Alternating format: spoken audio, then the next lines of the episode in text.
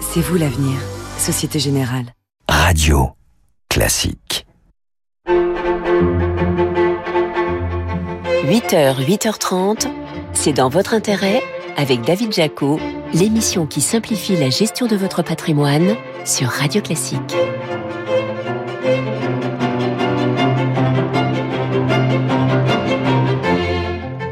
Bonjour, ravi de vous retrouver comme tous les dimanches matins sur Radio Classique. Nouveau numéro de C'est dans votre intérêt. Au programme de cette émission, on parlera des ETF, ces fonds indiciels cotés qui continuent de monter en puissance auprès des épargnants. Votre invité, ce sera Jean-Pierre Grimaud, le directeur général d'Ophi Invest Asset Management, avec qui on parlera d'investissement responsable. Enfin, Bruno Le Maire veut réformer la fiscalité sur la location saisonnière avec un objectif qu'elle soit équivalente à celle d'autres logements.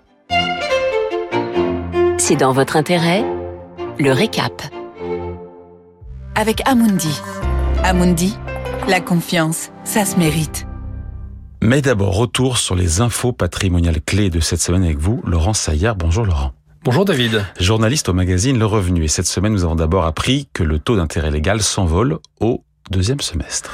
Oui, David, le taux de l'intérêt légal qui permet de calculer ce qu'un débiteur doit à son créancier en cas de retard de paiement d'une dette, entre particuliers par exemple en cas de retard de versement d'une pension alimentaire, eh bien ce taux passe de 4,47% à 6,82%. C'est la plus forte progression depuis 2016 où le taux avait atteint 6,65%. Pour les créances professionnelles, le taux légal a même doublé pour monter à 4,2% à partir de juillet contre 2,06% auparavant. Alors pour mémoire, les taux d'intérêt légaux, David, ils servent à calculer des pénalités de retard de paiement, notamment suite à des décisions de justice. Euh, lorsque la somme due n'est pas payée dans les deux mois qui suivent la date d'application d'un jugement, des intérêts majorés euh, sont à payer au-delà des deux mois à partir de la date de ce jugement. Alors depuis 2015, euh, ce taux majoré correspond au taux d'intérêt légal augmenté de 5 points. Et donc, euh, ça n'est pas rien. Ça veut dire que quand je vous dis 6,82% à partir de juillet, vous rajoutez 5, ça fait 11,82% à partir de juillet 2023 si on est dans le cas du taux majoré. Voilà, c'est noté. Euh, le crédit d'impôt immédiat a fait parler de lui cette semaine. Qu'est-ce qui s'est passé? Alors, David, l'avance immédiate du crédit d'impôt, euh, elle avait été présentée comme un vrai progrès, euh, vous vous en souvenez, pour les particuliers qui emploient un salarié à domicile ou recours à un organisme de service à la personne. Mais voilà que les premiers couacs arrivent. L'URSSAF a signalé un dysfonctionnement informatique qui aurait affecté 4500 personnes.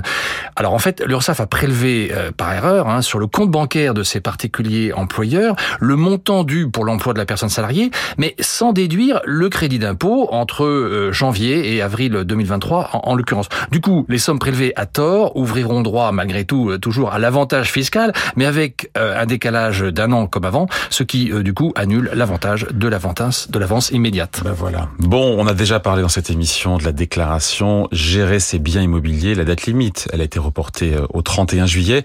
Il y a des petites indications discrètes comme ça euh, qui pourraient passer sous le radar mais qu'il faut surveiller euh, Oui David, et d'ailleurs rappelons-le, hein, cette déclaration concerne quand même les 34 millions de propriétaires en France. Alors, à la dernière ligne de la déclaration, il y a une catégorie qui est attribuée au logement inclus dans la déclaration et en fait la plupart de, des contribuables ne l'ont pas vue euh, forcément ou ne la connaissent pas. Pour un appartement ou une maison, cette catégorie va de 1, un bien très luxueux, à 8, un bien très médiocre. Elle est déterminée selon les caractéristiques du logement.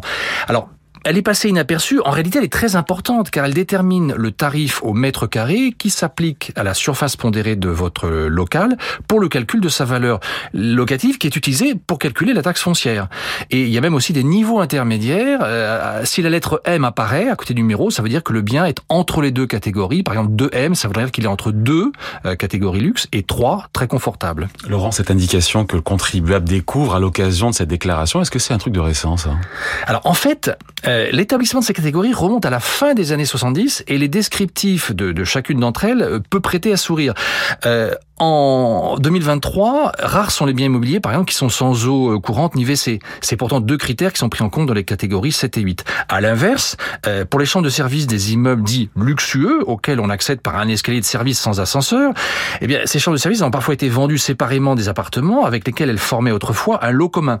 Elles portent probablement encore aujourd'hui la catégorie 1 grand luxe ou 2 luxe, c'est-à-dire celle de l'immeuble dans ses versions d'il y a 45 ans. Bon, et on peut, on doit faire quelque chose si on voit une incohérence par rapport euh, aux chiffres et à la réalité du caractère luxe ou pas de, oui, de son Oui, oui, oui, David. Si la catégorie ne correspond plus à la réalité, il est possible de faire une réclamation en écrivant au fisc depuis la messagerie sécurisée euh, de son espace personnel sur le site des impôts. Pour les erreurs évidentes, l'administration fiscale va rectifier rapidement les données. Pour les cas les plus complexes, il faudra faire une demande spécifique au service de la publicité foncière. Faut donc bien vérifier en tout cas cette catégorie attribuée au logement avant de valider la déclaration en ligne. Bon, dernière info patrimoniale de cette semaine, Laurent. Mais euh, David, les nouveaux loyers de référence à Paris ont été publiés. Ils sont applicables au renouvellement de baux et aux nouveaux contrats signés à partir du 1er juillet 2023 pour les logements mis en location dans les 80 quartiers euh, de la capitale. Et puis euh, les avis d'impôt sur le revenu euh, suite aux déclarations du printemps seront disponibles euh, entre le 26 juillet et le 4 août pour ceux qui ont fait la déclaration en ligne et euh, entre le 28 juillet et le 30 août pour ceux qui sont restés au format papier. Tout ça est très complet et signé Laurent Saillard, journaliste au magazine Le Revenu. Merci pour ce récap. Merci David. Allez, on vous parle à présent des ETF, ces fonds indiciels cotés dont le marché ne cesse de se développer en France. C'est dans votre intérêt, en avoir ou pas Le marché français des ETF s'est-il vraiment démocratisé? Réponse avec vous, Jérémy Tubiana. Bonjour. Bonjour David. Responsable du développement ETF et solutions indicielles chez BNP Paribas Asset Management. On rappelle déjà évidemment qu'un ETF permet d'investir sur un indice, le CAC 40 par exemple, via en fait un seul titre. On va dire que c'est un peu, alors je sais pas si l'expression est appropriée, mais c'est l'action CAC 40. Euh, un ETF sur un indice parisien, c'est ça? C'est comme une action CAC 40. Pour dire les choses, pardon, un peu simplement. En fait, l'ETF, qui veut dire donc Exchange Traded Fund, permet en une seule transaction d'investir sur l'ensemble des valeurs d'un indice. Donc concrètement, cela permet à un investisseur qui souhaite investir sur les marchés financiers de déjà ne pas forcément se poser la question de quelle valeur je dois acheter. C'est souvent un frein à l'investissement. Donc là, l'ETF va lui permettre d'être totalement diversifié. Et d'autre part, euh, l'ETF va permettre justement de répliquer à la hausse comme à la baisse la performance de cet indice boursier. Voilà, c'est ça, une réplication euh, parfaite. Donc, quand le CAC 40 prend 1%, l'ETF fait pareil et réciproquement euh, à la baisse. Le tout avec des frais réduits, c'est ça aussi l'autre avantage de ce placement? Alors, l'ETF ayant un fonctionnement très simple, les frais de gestion d'un ETF sont de l'ordre de 0,20% par an. Donc effectivement, ça rend le, produit assez attractif en termes de frais. Euh, on pourrait très bien déjà d'une part acheter toutes les valeurs en direct, cela serait très coûteux et très chronophage, euh, ou alors acheter directement l'ETF euh, avec des frais de gestion réduits. Ouais, sans oublier les frais de courtage. Il y a aussi des frais de courtage en plus. Il y a des frais de courtage que l'on va payer également lorsqu'on investit euh, également sur des actions en direct, par exemple. Bon, pendant longtemps, les ETF, c'était surtout un marché de professionnels. Est-ce qu'on peut dire qu'aujourd'hui, c'est moins le cas? C'est clairement moins le cas. On le voit par exemple dans l'univers. Aujourd'hui, on en parle sur Radio Classique. Donc, on voit que les ETF se démocratisent de plus en plus. Pourquoi? Bah, finalement, parce que aujourd'hui, les Français s'intéressent de plus en plus à leur épargne. On parle beaucoup d'inflation, donc comment faire face à la hausse de l'inflation pour vis-à-vis de ces, investissements? On parle de l'évolution du système de la retraite, comment faire face à une, retraite qui va peut-être être beaucoup moindre euh, d'ici euh, plusieurs années, des- plusieurs dizaines d'années? Donc aujourd'hui, les Français s'intéressent à leur épargne. Et donc, ils regardent les placements qui pourraient être les plus pertinents. L'ETF permet d'être, d'investir de façon simple, diversifiée et à frais réduits. Donc, euh, donc, ça répond clairement à des besoins aujourd'hui euh, des, des investisseurs particuliers français. Je l'ai pas dit, mais on trouve des ETF sur quasiment aujourd'hui tous les indices boursiers. Évidemment, les marchés américains, les marchés obligataires, mais il y a aussi des thématiques euh, comme l'immobilier, même si c'est pas tellement en vogue, ou la transition énergétique. Enfin, il y a des, dizaines, voire des centaines d'indices différents. Alors, effectivement, on a aujourd'hui des indices plutôt euh, qui vont permettre d'investir sur des pays, des secteurs, des zones globales, les marchés émergents. Euh, et on a de plus en plus des ETF qui répondent à des contraintes, des critères euh, environnementaux, sociaux et de gouvernance. Donc, par exemple, on avait le CAC 40, on a aujourd'hui un ETF permettant d'investir sur le CAC 40 ESG. Et donc, là aussi, ça répond à un besoin des investisseurs qui veulent prendre en main leur épargne et investir de façon plus euh, durable. Euh, et donc, ce type d'ETF euh, répondent justement à ce type de besoin. Et les particuliers français, on l'imagine, vont essentiellement sur le, le TF CAC 40, c'est ce qu'il y a de plus simple. Alors aujourd'hui, il y avait, il y a, il y a clairement une diversification. Euh, on voit de plus en plus d'intérêt pour des thématique d'investissement parce que la thématique permet euh, de parler autrement de finances et euh, de pouvoir contribuer directement à l'évolution euh, d'une tendance sociale, géographique, démographique. Et donc là, on voit un intérêt important de la part des investisseurs vers pour des thématiques. Bon, l'AMF, l'autorité des marchés financiers, estime à 250 000 le nombre d'épargnants français qui achètent au moins une fois dans l'année un ETF, chiffre qui date de 2022. On se dit quoi? On se dit que c'est faible ou que c'est en forte croissance? On voit le verre d'eau comment? Alors c'est clairement en forte croissance, mais il y a un point d'attention euh, par rapport à ces chiffres, c'est que euh, ces chiffres regardent uniquement ce qui se passe sur la bourse, donc les comptes titres et les PEA. Or on sait aujourd'hui que l'essentiel des encours des Français, c'est en euh, assurance, c'est en assurance vie. Et clairement aujourd'hui, donc ce chiffre est trompeur. Il est, il est pas trompeur. Il donne une réalité du marché de la bourse, mais il y a l'autre marché euh, en assurance vie ou en PER où on voit effectivement que les ETF prennent de plus en plus euh, d'importance et euh, clairement c'est un sujet majeur et on le voit notamment grâce au développement de plateformes digitales, de courtiers en ligne ou de robots advisors qui permettent d'investir justement sur des solutions directement investies sur des ETF. Est-ce que c'est vrai que les investisseurs notamment les jeunes s'intéressent de plus en plus aux ETF. C'est alors, il y a cette fameuse génération, les do it yourself. La, génération do it yourself, elle veut, elle veut être indépendante. Elle, elle se débrouille un peu toute seule, euh, et donc elle va s'intéresser euh, à comment épargner, comment investir, pour comment préparer sa retraite euh, sur Internet. Et donc aujourd'hui, sur Internet, euh, sur YouTube par exemple, sur Instagram, il y a de plus en plus de médias qui couvrent le sujet de l'épargne de façon très pédagogique et au sein de ces médias, au sein de ces articles, au sein de ces blogs, on parle de plus en plus d'ETF car encore une fois, euh, c'est un produit simple, transparent, diversifié et à frais réduits. réduit, pardon. Bon, aux États-Unis, c'est assez incroyable, mais 70% des ETF sont détenus par des particuliers en direct. Je crois que c'est le contraire euh, en Europe. Comment on explique là-bas un tel succès Alors, aux États-Unis, on parle plus de 50% détenus par des investisseurs particuliers. Les encours des ETF sont détenus à peu près euh, à 50% par des investisseurs particuliers. Ça, bah, reste, ça, reste, énorme. Ça reste énorme. Mais en fait, ça me permet de faire le lien avec ce que je disais en introduction. Euh, le sujet, c'est la prise en compte du besoin d'épargner pour préparer sa retraite. Aux États-Unis, on n'a pas la chance d'avoir un livret A, un fonds euro euh, ou un retraite euh, euh, par répartition comme on, l'avait en France. donc du coup, il est important de voir qu'aujourd'hui, bah, les Français un peu collent le, ce que font les, nos, nos, amis américains.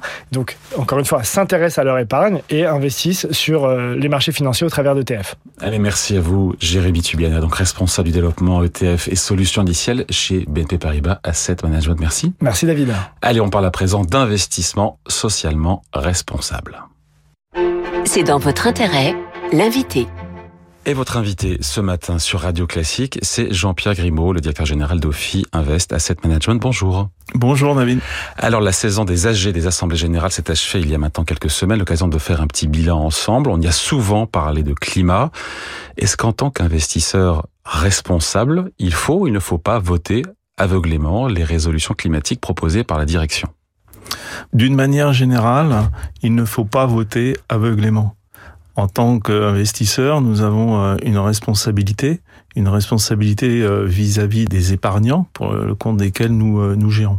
Donc toute résolution en assemblée générale doit être analysée et euh, porter après euh, à un vote soit positif, soit négatif. Alors la plus emblématique, c'est intéressant parce que la plus emblématique, c'est Total Energy. Il faut qu'on rentre évidemment dans le sujet et vous faites partie, il faut le dire, des actionnaires qui ont déposé une résolution climat, on va dire plus ambitieuse que celle de la direction. Vous avez demandé est-ce que euh, la politique climat de Total soit alignée sur l'accord de Paris, résolution pour laquelle le management de Total a appelé à voter contre. Et là, je me suis dit mais pourquoi rester actionnaire du pétrolier si vous n'êtes pas d'accord avec la stratégie climat du groupe Justement, si nous prenons le cas emblématique de Total, Total s'est engagé sur euh, une voie de réduction d'émissions de ces gaz à effet de serre dans le cadre des accords de Paris. Très bien.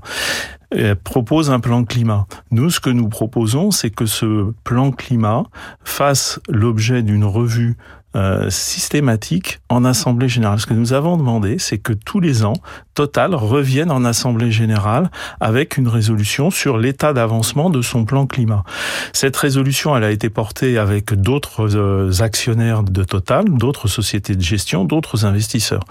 Et nous représentions un peu moins de 1,5% du capital. Et pour autant, elle a obtenu 30% des votes contre l'avis de la direction de Total. Ça veut dire que les choses sont en train de changer. Et donc, c'est quoi? C'est 30% des votes, c'est un succès d'estime. Et pour vous, c'est cette nature à pousser la direction à aller plus vite sur les énergies renouvelables? C'est pas forcément sur les énergies renouvelables. Par ailleurs, Total, euh, il faut le savoir, est quand même le premier financeur à la fois de la recherche et développement euh, sur les énergies alternatives, et c'est un énorme financeur dans les énergies euh, renouvelables. Donc il faut saluer cet effort. Simplement, ce que nous, nous voulons, c'est, à travers cela, c'est demander à la direction de Total de revenir pour rendre des comptes régulièrement sur son plan d'avancement. Ce sont euh, les résolutions Say Climate euh, qui, euh, cette année, hein, sur les entreprises du CAC 40, il faut savoir que sur les 40 entreprises, il n'y a eu que 17 résolutions sur le Say Climate. C'est insuffisant. Donc on peut ne pas être d'accord avec la résolution climat ou le plan climat d'un groupe et rester actionnaire. C'était ma question. Hein. Tout à fait parce que ce n'est pas incompatible parce que il, ne faut pas être dans l'exclusion systématique de tout en matière de gestion responsable parce que avant tout nous sommes dans un moment de transition. Et pour accompagner la transition il faut le pouvoir le faire avec les entreprises. C'est les entreprises qui le feront. Et une politique d'engagement ça correspond à ça. C'est-à-dire, vous allez voir l'entreprise, vous allez discuter avec l'entreprise pour la faire avancer parce que nous sommes résolument convaincus euh, que cela peut créer de la valeur à long terme pour l'entreprise. Avant tout, ce que nous voulons, c'est que les entreprises, mm. elles perdurent dans le temps. Avez le sentiment que le management de Total Energy vous écoute? Je pense, oui. J'étais avec Eric Lombard, le directeur général de la Caisse des dépôts, il y a quelques jours à l'occasion des rencontres économiques d'Aix-en-Provence. Il me disait, on ne peut pas, je le cite, on ne peut pas investir dans la transition écologique si on a la même exigence de rendement financier. Est-ce qu'il a raison? Est-ce qu'il faut en déduire, je pose la question, que euh, les fonds verts, les fonds durables, ceux qui ont vocation euh, euh, à financer cette transition énergétique, risquent de sous-performer des fonds classiques Ça veut dire quoi? Ça veut dire que le coût de la transition est élevé. On le sait, on le sait tous. Le gouvernement publie des rapports là-dessus. nous savons que cette évolution, qui est à la fois une évolution écologique, c'est aussi une évolution sociale c'est aussi une évolution économique. Et euh, ce coût, il faudra bien qu'il soit porté par euh, les uns et les autres. Les critères de performance euh, financière, je pense que c'est difficile à dire dès aujourd'hui que de, manière structurelle, le rendement pourrait baisser. En fait, je, je pense que nous ne savons pas totalement. En revanche, ce qui est certain, c'est que on rentre dans une euh, nouvelle euh, nouvelle ère économique et financière. La remontée brutale des taux d'intérêt qui a eu lieu en, 2022 en est la traduction. Et c'est la traduction vraisemblablement d'un changement beaucoup plus durable euh, des phénomènes économiques mondiaux. Nous sommes convaincus que nous sortons d'une période où nous étions dans une mondialisation sous une forme de globalisation à une forme maintenant de mondialisation plus régionale, qui change les grands équilibres au moment même où il faut financer une transition euh, euh, énergétique euh, et climatique Ça sera colossale. plus difficile de financer la transition énergétique avec des taux d'intérêt qui sont durablement plus élevés. Cela coûtera plus cher. Et, donc cela pourra avoir un effet sur les performances futures. Mais en revanche, euh, notre conviction, c'est que ce sont les entreprises engagées dans la transition qui seront les entreprises gagnantes de demain. J'aimerais qu'on parle des fonds estampillés ESG, environnement, social, gouvernance, qui ont eu le vent en poupe en 2020-2021, qui ont beaucoup collecté, qui ont très très bien performé. depuis un an, ça va moins bien. Comment on explique ce, ce coup de froid, ce passage à vide des fonds ESG euh, e Est-ce que c'est quoi? C'est parce que la tech a fait son grand retour sur les marchés, donc il y a une espèce de rotation euh, des thématiques, ou c'est aussi peut-être logique après deux années qui ont été époustouflantes, encore une fois, en termes de collecte et de performance? Un retour un peu à la normale? Déjà de, en 2022, il faut avoir en tête que euh, les secteurs qui ont euh, mieux performé sont les secteurs qui euh, souvent sont soit totalement absents, soit très sous-pondérés dans les portefeuilles dits verts. Je parle en particulier des secteurs énergétiques et euh, du secteur euh, lié lié à l'armement. Et donc par nature, cette sous-pondération dans les euh, dans les portefeuilles a fait que globalement ces fonds-là ont été en 2022 moins performants que les autres. Et il y a un biais sectoriel aussi souvent dans un certain nombre de fonds divers qui est un, un, biais, excusez-moi de l'anglicisme, dit growth et croissance. croissance et qui en 2022, compte tenu des éléments économiques on en a connu, Sur les a sous-performé. Bon. Mais pour autant, je pense pas que ça remette en cause durablement cette tendance sur les fonds qui intègrent les critères ESG dans leur gestion parce que 70% des Français, c'est un sondage IFOP qui est sorti euh, euh, fin 2022 qui est hyper intéressant, qui montre l'intérêt des Français pour les fonds euh, responsables. En, en même temps, ils y voient souvent des placements marketés avec un manque d'impact. Deux tiers des Français n'ont jamais entendu parler de l'ISR, ce qui prouve qu'il y a encore du travail à faire. Qu'est-ce qu'on leur dit? Ils pensent souvent aussi à plus de deux tiers qu'il faudra accepter une moindre rentabilité financière sur un placement ESG. Qu'est-ce qu'on ressort de tout ça? Il y a beaucoup d'idées reçues, il y a un travail de pédagogie. Il y a un travail d'information plus que de pédagogie. C'est informer, informer, informer. Et je crois que ce qui euh, devient très important, c'est dans la façon dont on rend compte de quelque chose. Euh, et on rend compte de notre performance d'une manière euh, extrêmement standardisée, et c'est reconnu par tous les investisseurs. De la même manière, sur l'intégration des critères ESG dans la gestion des portefeuilles, la gestion dite investissement socialement responsable, il faut normaliser la façon dont on rend compte, et en particulier dans le domaine de l'impact. C'est qu'est-ce que l'on fait de votre argent, pourquoi on l'investit dans telle ou telle entreprise. Et comment on en apporte la preuve. Et comment on en apporte la preuve. Et euh, les faits ont toujours raison. Merci à vous. Jean-Pierre Grimaud, le directeur général d'Ophi Invest Asset Management. Merci. Merci David. Allez, on parle maintenant de la location saisonnière qui est carrément dans le viseur du gouvernement. C'est dans votre intérêt.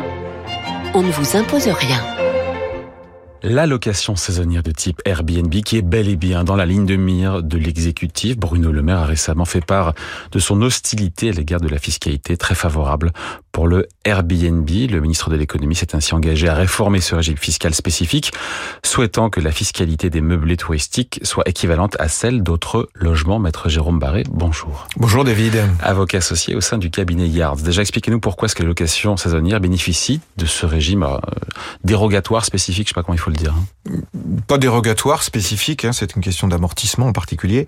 Donc la particularité des biens qui sont mis en location sur les plateformes en ligne de, de, style Airbnb, Abritel ou, ou, Booking réside dans la durée du séjour des locations proposées. Il s'agit le plus souvent, comme vous le savez, de locations saisonnières de courte durée. Et compte tenu d'un turnover important, qui entraîne plus de frais et plus d'usure des biens, les locations meublées bénéficient d'un régime fiscal plus favorable. Bon, que faire si je veux mettre euh, un bien en location de courte durée sur cette plateforme en ligne Qu'est-ce qu'il faut savoir? Eh bien, il faut d'abord équiper votre bien, c'est-à-dire que pour pouvoir bénéficier du régime fiscal de la location meublée, le logement doit comprendre un certain nombre de meubles, de biens meubles, la literie, des rideaux, des plaques de cuisson, un four, un micro-ondes, un lave-vaisselle, un congélateur, des cuisines, des tables, des lits, des étagères de rangement. On se croirait chez vous. Hein. Je vois que vous me connaissez bien.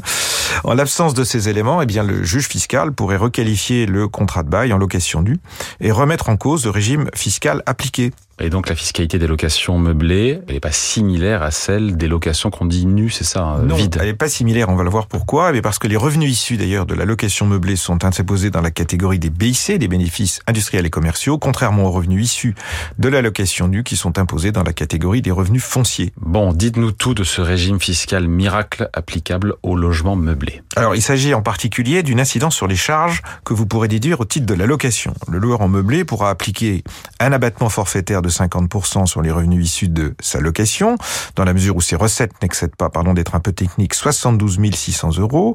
Cet abattement est de 30% pour celui qui loue nu au titre du régime microfoncier, dans la mesure où les recettes n'excèdent pas plus de 15 000 ou n'excèdent pas 15 000 euros. Au-delà de ce montant, pas d'abattement microfoncier et plus d'abattement du tout. Le loueur pourra, s'il le souhaite, déduire 100% des charges supportées au titre du bien loué sous réserve de justificatif. Bon, pourquoi ce régime de la location meublée, pourquoi est-ce qu'il est décrié aujourd'hui? Eh bien, peut-être parce que le gouvernement qui entend réformer ce régime pense qu'il procure un investissement plus important que la location nue et que on ne voudrait pas défavoriser la location nue versus la location meublée. Voilà, tout est dit. Bon, on entend également souvent parler, alors là je suis un peu perdu, de LMNP, de LMP, de l'UMP. Euh, c'est quoi la différence entre tout ça? Ce ne sont pas des partis politiques et les titres ne changent pas à chaque campagne. Euh, l'activité de loueur en meublé peut être exercée titre professionnel, loueur en meublé professionnel, ou à titre non professionnel, c'est donc le LMNP, location meublée non professionnelle. Pour prétendre au statut de LMP, le professionnel est peut-être le plus avantageux, deux conditions doivent être réunies par le loueur. Les recettes annuelles retirées de cette activité par l'ensemble de son foyer fiscal, j'insiste bien, le foyer fiscal, doivent être supérieurs à 23 000 euros et les recettes doivent être supérieures au montant total des autres revenus d'activité du foyer fiscal. À défaut, le loueur en meublé sera considéré comme non professionnel. Bon, c'est quoi l'enjeu autour de cette distinction? C'est le régime fiscal applicable, parce que les déficits qui sont engendrés par cette activité, le cas échéant, sont imputables sur les revenus de même nature pour ce qui est du LMNP, non professionnel, tandis qu'ils vont pouvoir s'imputer sur le revenu global s'il s'agit de LMP. Dans les deux cas, le contribuable pourra amortir le bien, c'est-à-dire déduire tous les ans de ses recettes, à la fois des frais, mais également la cote-part d'amortissement déductible. Le gouvernement qui semble introduire cette réflexion fiscale dans le cadre de son grand plan en faveur de la lutte contre le mal logement, est-ce que c'est un hasard ou pas? Non, parce que David, depuis le 1er janvier 2023, il est interdit de mettre en location longue durée des passoires thermiques, exception faite au logement loué de façon ponctuelle de type Airbnb. Donc cette décision reposait sur l'absence de situation de précarité énergétique des locataires de courte durée, ces derniers n'étant que de passage dans les appartements. Le gouvernement adapte donc sa doctrine aux contingences du climat. Est-ce qu'on a un calendrier de la part de l'exécutif? Pas tout à fait, mais il semblerait quand même que ceci soit discuté dans la prochaine loi de finances, la première ministre ayant annoncé sa volonté de remettre à plat la fiscalité des locations. Cependant, nécessité fait loi et peut-être que les Jeux olympiques aideront ou pousseront le report de ce changement en fonction d'un projet qui demeure éventuel. Allez, merci à vous, maître Jérôme Barré, avocat associé au sein du cabinet Yards. Merci David. Voilà, c'est la fin de cette émission, c'est la fin de C'est dans votre intérêt. Émission à réécouter en podcast sur radioclassique.fr et sur les plateformes habituelles. Je vous retrouve bien sûr dimanche prochain. En attendant, la musique revient sur Radio Classique.